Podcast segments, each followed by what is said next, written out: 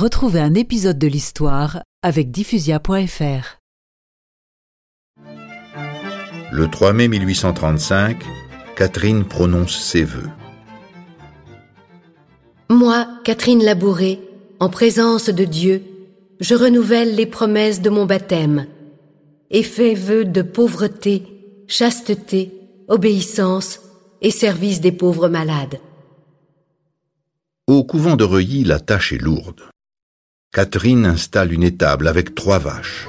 Matin et soir, elle soigne les animaux d'élevage et se consacre à ces personnes âgées qu'il faut nourrir, soigner, habiller. Un jour, une clocharde frappe à la porte. Blésine, voulez-vous aller ouvrir? Oh là la catastrophe Je connais cette femme, elle est bonne à rien. D'ailleurs, elle est déjà passée dans vingt de nos maisons. Si on la renvoie, que fera-t-elle? Et Catherine la garde et la défendra auprès d'elle jusqu'à sa mort. Sa médaille, que le pape Grégoire XVI place sur son crucifix, opère des prodiges.